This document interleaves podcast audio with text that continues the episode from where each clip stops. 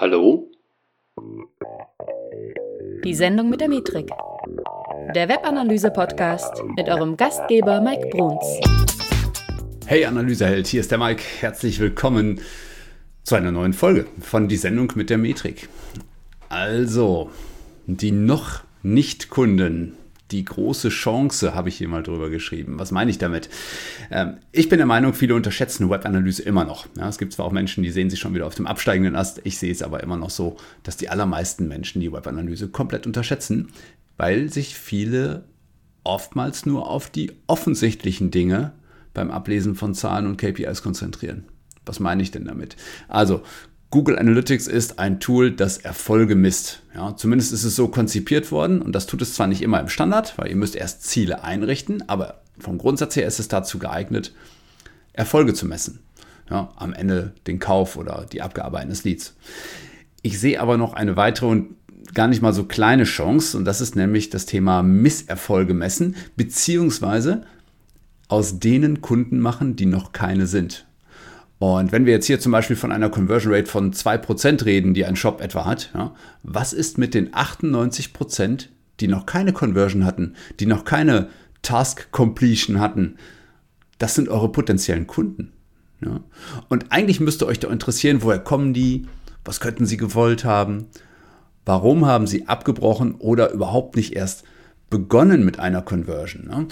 Haken an der Sache, viele schielen eben, wie ich es gerade schon gesagt habe, nur auf den tatsächlichen gemachten Umsatz. Ja? Ähm, viele vergessen dabei und ignorieren komplett, dass es auf dem Weg zu einer großen Conversion meistens sehr, sehr viele kleine Zwischensteps gibt. Ja? Also das erste Mal überhaupt die Website betreten, ähm, sich mit den Produkten auseinandersetzen, sich vielleicht schon mal für einen Newsletter anmelden und so weiter und so fort. Ja? Wenn ihr euch also nur auf die finale Conversion konzentriert, dann ergeben viele Sitzungen in eurem Kontext keinen Sinn. Aber genau das ist es ja.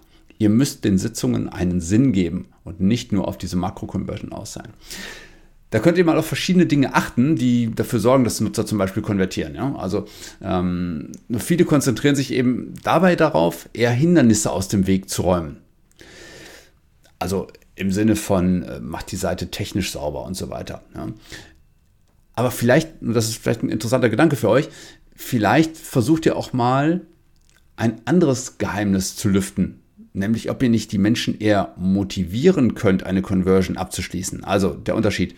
Auf der einen Seite habt ihr ähm, das aus dem Wegräumen von technischen Hindernissen ja, oder Conversion-Killern oder was auch immer. Auf der anderen Seite aber die Möglichkeit, die Menschen eher zu motivieren. Durch eure Texte, durch das, was ihr denen zeigt, durch Personalisierung, durch whatever. Ja, es gibt äh, diverse Dinge, die ihr tun könnt, um die Menschen besser zu motivieren. Durch eure Bildsprache, ach, was weiß ich, eure Produkte überhaupt, das Branding drumherum. Und es gibt eben Studien, die belegen, ähm, dass sich äh, per Motivation zu einer Conversion halt ein deutlich höherer Uplift generieren lässt. Ja, also kurzum, wenn ihr die Menschen motiviert, konvertieren sie noch stärker, noch besser, als wenn ihr es einfach nur schafft, Hindernisse aus dem Weg zu räumen.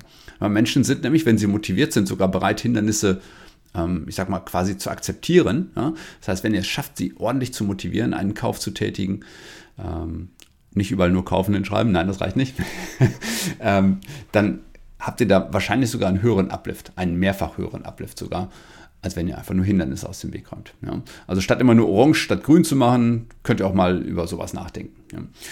Ganz wichtig finde ich an der Stelle auch, eben auch Zwischensteps einzulegen also ich hatte es ja eben schon gesagt, die meisten schielen nur auf diese große Makro-Conversion am Ende des Tages, nämlich wenn jemand bei euch was gekauft hat ja, oder wenn jemand sein Lead abgegeben hat oder, oder zu einem Lead geworden ist.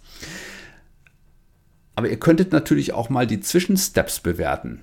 Also, wenn sich jemand vielleicht schon mal für einen Newsletter interessiert hat oder angemeldet hat vielleicht sogar oder wenn er ähm, der oder die Besucherin eine, eine Produktseite besucht hat oder eine Kategorieseite oder was auch immer ihr vielleicht auf dem, auf dem Weg zu einer großen Conversion als relevant erachtet, dann checkt doch mal, wie viele eurer Benutzer so eine kleine Mikro-Conversion schon hinter sich haben.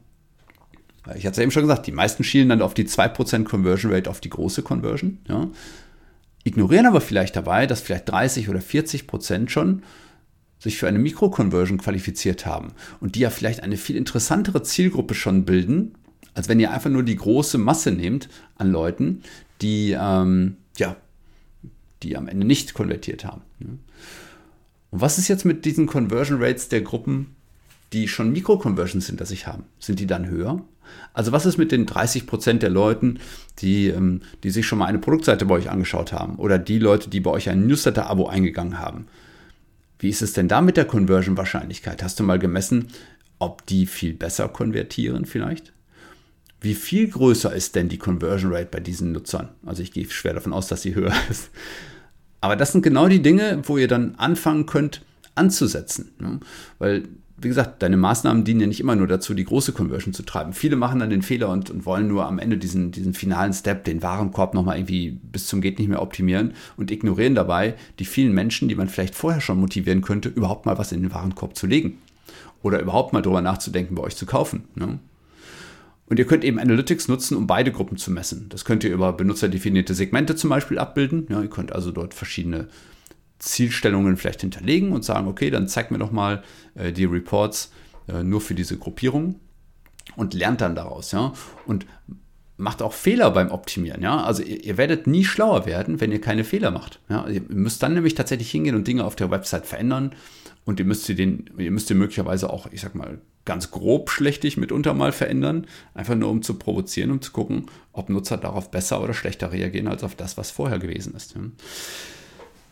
Und auch noch ein ganz cooler Tipp für euch ähm, in dem Kontext, schaut auch ruhig mal auf sowas wie negative Ziele. Ja? Ähm, also wenn Dinge nicht erreicht wurden. Ja? Also was ist mit Leuten, die vielleicht irgendwie schnell abgesprungen sind aufgrund bestimmter Klicks oder so. Ja? Ähm, ich versuche mal einen Artikel zu finden von Michael Jansen, meinem, meinem Podcast-Kollegen von Beyond Page Views. Ich meine, dass er dazu schon mal irgendwie eine Präsentation gehalten hat und vielleicht hat er ja auch einen Blogpost dazu, wo es um das Thema negative Ziele geht. Wenn ich das finde, dann verlinke ich das gerne mal. Und äh, lest euch da auch gerne mal schlau. Auch vielleicht eine interessante Herangehensweise, wie man äh, an die Optimierung einer Seite nochmal rangehen kann. Okay, ich hoffe, ich konnte euch mit dem Gedanken nochmal irgendwie ein bisschen schärfen. Äh, auf, ja, schaut euch einfach mal das Thema Conversion-Optimierung auch mal aus einer anderen Hinsicht an. Ähm, geht mal hin und, und, überprüft vor allen Dingen auch die Leute, die noch nicht konvertiert haben. Versucht sie mal zu motivieren, statt nur Hindernisse aus dem Weg zu räumen. Und dann würde ich sagen, viel Spaß damit. Ähm, und äh, ja, Spaß apropos, genau, wollte ich euch noch sagen. Äh, schaut gerne auch mal in die, in die Facebook-Gruppe Digitale und Webanalysehelden rein. Äh, oder auch in die Webanalyse für Einsteigergruppe. Da ist immer was los. Ähm, ihr könnt da fleißig mitdiskutieren. Ähm, es gibt immer wieder interessante Fragen, die euch aber auch schon, schon beim Lesen manchmal weiterhelfen in eurer Webanalyse. Und äh, ja, ich würde mich freuen, euch da mal persönlich kennenzulernen. Äh, meldet euch auch gerne, wenn ihr mal ein Thema für mich habt. Dann schickt mal an podcast.metrika.de eine Mail. Und ähm, ich schaue mir das alles an und bin super, super dankbar dafür, auch wenn ich viele Themen noch auf dem Zettel habe. Aber ich möchte einfach auch eure Themen treffen und deswegen melde dich gerne, wenn du ein Thema für mich hast. Okay, ich würde sagen, ich wünsche eine schöne Woche. Mach's gut und bis bald.